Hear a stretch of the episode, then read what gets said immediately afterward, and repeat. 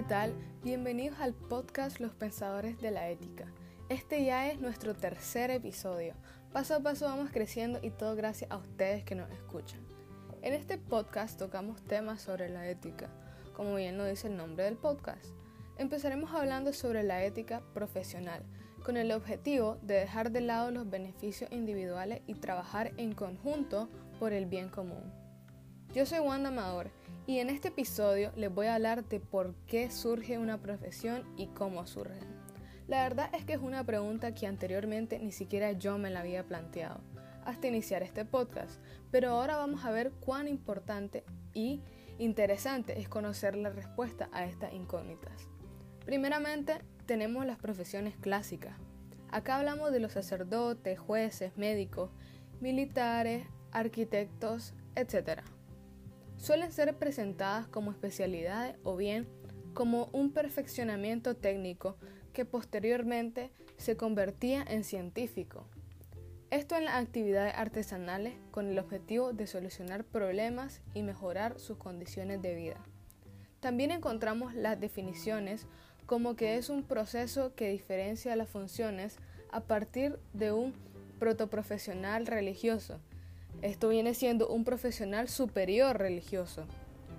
Por tanto, el primer profesional que podríamos mencionar es el sacerdote.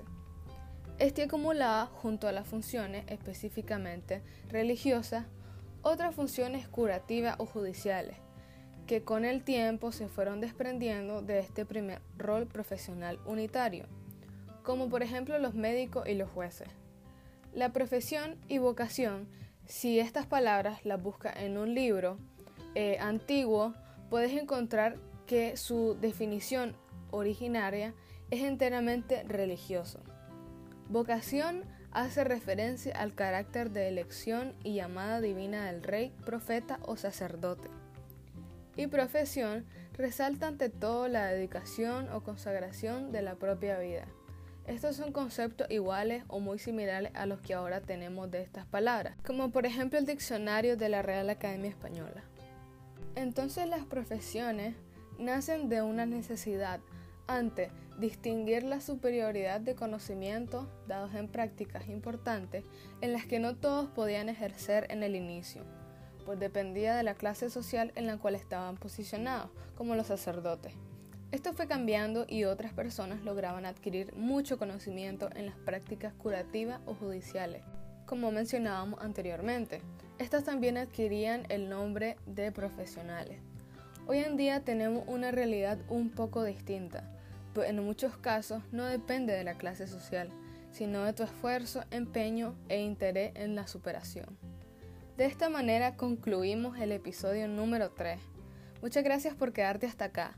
Espero que lo hayas disfrutado tanto como yo y que puedas seguir sintonizando nuestro podcast. Traemos muchos más temas importantes y muy interesantes sobre la ética profesional. Si te gustaría saber aún más sobre este tema, te invito a que leas el libro de Hortal Alonso sobre la ética general de las profesiones. Nos vemos en el próximo episodio con un tema mucho más interesante.